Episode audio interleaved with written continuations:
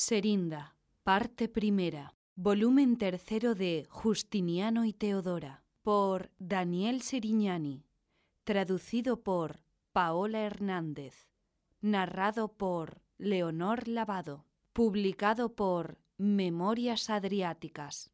Las páginas preliminares y los recursos adicionales para este texto, incluyendo listas de personajes, mapas, cronogramas y redes sociales, se encuentran disponibles para su descarga gratuita en las ediciones impresas en línea en justinianoyteodora.com. Copyright Daniel Sirignani 2018. Todos los derechos reservados. Esperamos que disfrutes de Serinda.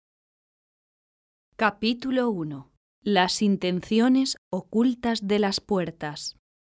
Por aquel tiempo llegaron algunos monjes de la India y al saber que Justiniano ya no quería que los romanos le siguieran comprando la seda a los persas, se presentaron ante el emperador y le prometieron que ellos se encargarían del comercio de la seda, de tal modo que los romanos ya no se la comprarían a los persas, enemigos suyos, o a cualquier otro pueblo. Según decían, ellos habían pasado mucho tiempo en la región que está más allá de los numerosos pueblos de los indios, la que recibe el nombre de Serinda, y allí habían aprendido perfectamente de qué manera se podría producir la seda en tierra romana. Procopio de Cesarea, Historia de las Guerras, libro octavo, capítulo decimoséptimo. En todas partes del monasterio de Dalmatou había puertas. Se encontraban cerradas la mayor parte del tiempo, es decir, había puertas en cualquier parte donde uno podría encontrarse, ya sea caminando por las premisas o participando en el orden, y en todas partes se podían ver. Y sin embargo, casi todas las puertas estaban cerradas casi todo el tiempo. Las personas mundanas compartimos un plano mundano y damos por sentado que las puertas y la colocación de las puertas tiene sentido. De hecho, como regla general, confiamos en que las puertas tengan sentido y esto sucede tan a menudo que es necesario que de vez en cuando una puerta sea colocada de forma tal que no tenga sentido, para así sacudirnos de nuestra complacencia y recordarnos que todo este tiempo hemos asumido de forma errónea que una puerta debe satisfacer nuestras expectativas al estar presente cuando creemos que debe estarlo ausente cuando no la esperamos, abierta cuando la necesitamos y cerrada cuando se requiere. Pero las puertas no han sido investidas para respetar las expectativas humanas.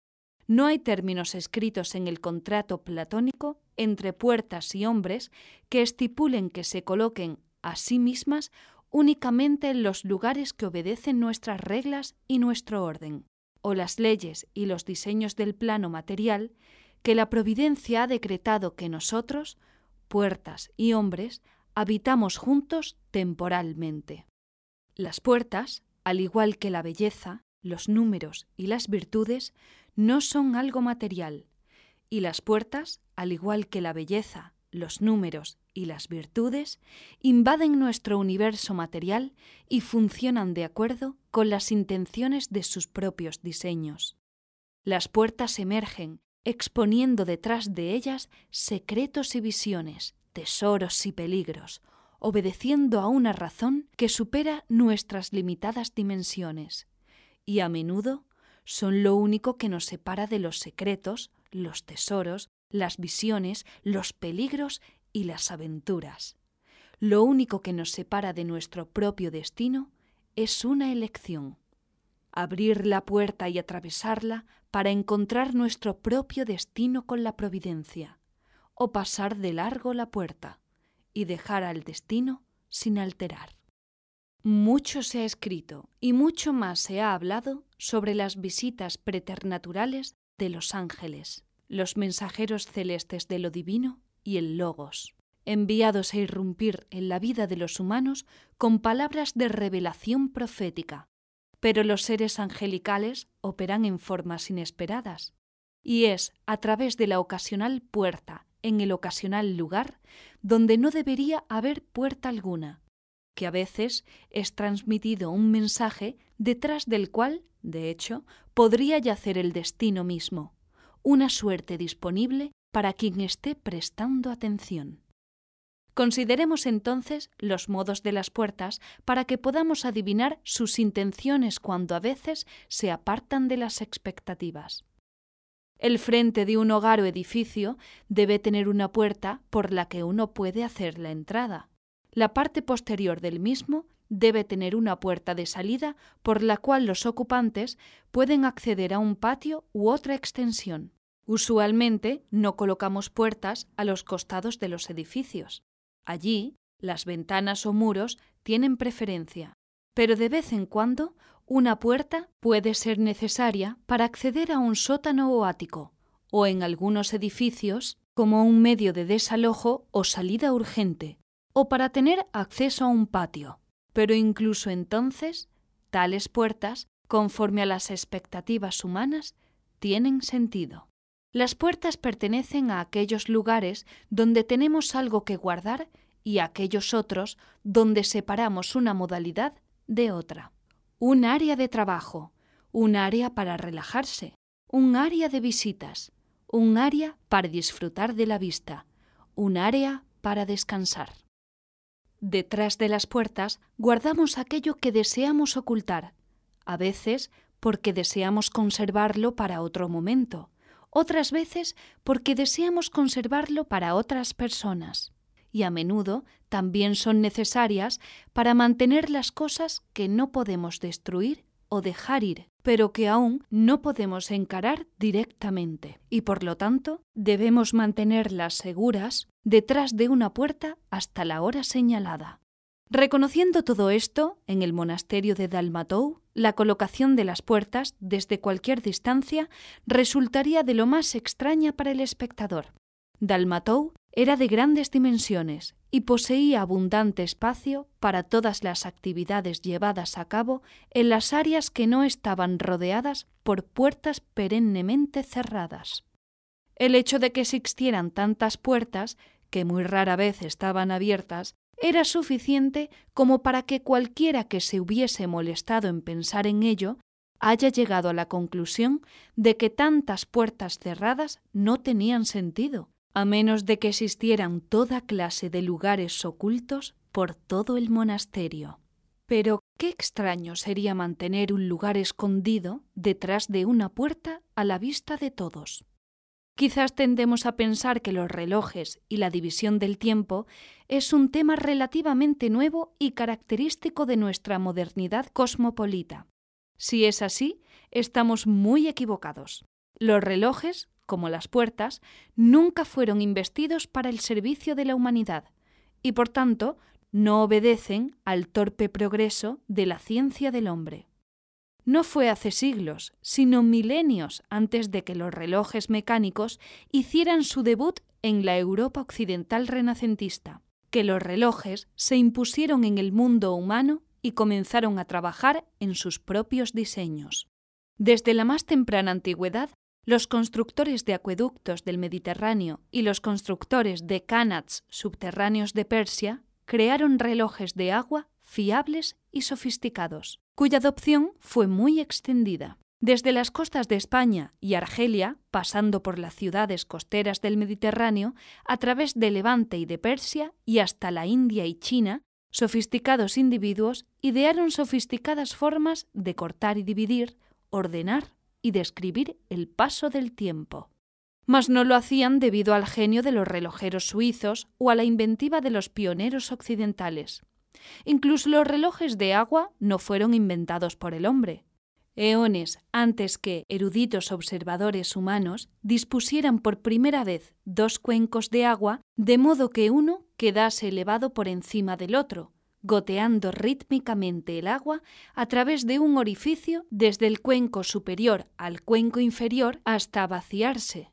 El rocío chorreaba de las hojas y el agua de las rocas marcando los momentos y luego las horas que transcurrían de la mañana al mediodía. Todo esto mientras la luna cumplía su ciclo alrededor de la Tierra y la Tierra alrededor del Sol y el zodíaco a través del cielo nocturno. Ninguno lo hacía a cuenta de la voluntad del hombre. Lo hacían porque el logos requería que, para que los relojes obedecieran al tiempo mismo, no podían obedecer los plazos de los hombres. La vida circunscrita de los monjes que vivían en Dalmatou, así como de las monjas y de los huérfanos en los edificios adyacentes de Saturnino, seguía un orden que obedecía a un reloj con ciclos por hora contenidos dentro de ciclos diarios, dentro de ciclos semanales, dentro de ciclos estacionales, que se repetían a lo largo del año litúrgico. Como resultado, la mayoría de ellos sabía dónde debían estar, cuándo debían estar allí, con quién debían estar allí y qué era lo que debían estar haciendo. La alineación de uno mismo y de las propias actividades con el orden siempre implicaba ir a esta puerta o aquella, y por lo general la mayoría estaban tan ocupados en mantener su tiempo y su lugar en el ciclo y el orden del monasterio que era muy raro que alguien cuestionara el hecho de que a esta o aquella puerta nunca se la había visto abierta. Cuando tratamos de adivinar la intención de una puerta, vale la pena tener en cuenta que a menudo las mismas cosas pueden ser encontradas detrás de las puertas insensatas que detrás de las sensatas, porque los fines de las puertas son uniformes, mientras que sus intenciones son incipientes. Al igual que sucede con las puertas sensatas, detrás de las insensatas se hallan aquellos objetos que deseamos conservar o utilizar en otro momento, los lugares en donde una modalidad es separada de otra, los secretos que a veces deseamos ocultar y aquellas cuestiones, a veces oscuras, que aún no estamos listos para encarar.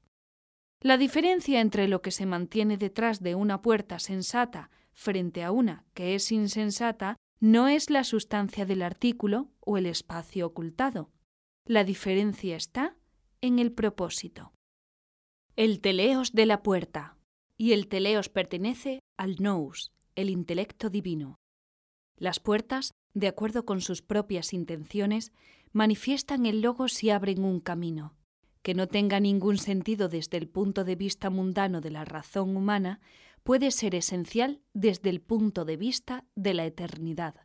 Cuando las tres dimensiones y el tiempo cronológico, limitados por la finitud y la materialidad, no se ordenan a sí mismos de acuerdo con las intenciones del propósito providencial, una puerta es a menudo encontrada en un lugar inesperado, un lugar que no tiene ningún sentido, y esa puerta actúa como un portal hacia un mar de posibilidades infinitas. Un sabio quizá haya tenido en mente relojes y puertas cuando reveló esto a sus seguidores.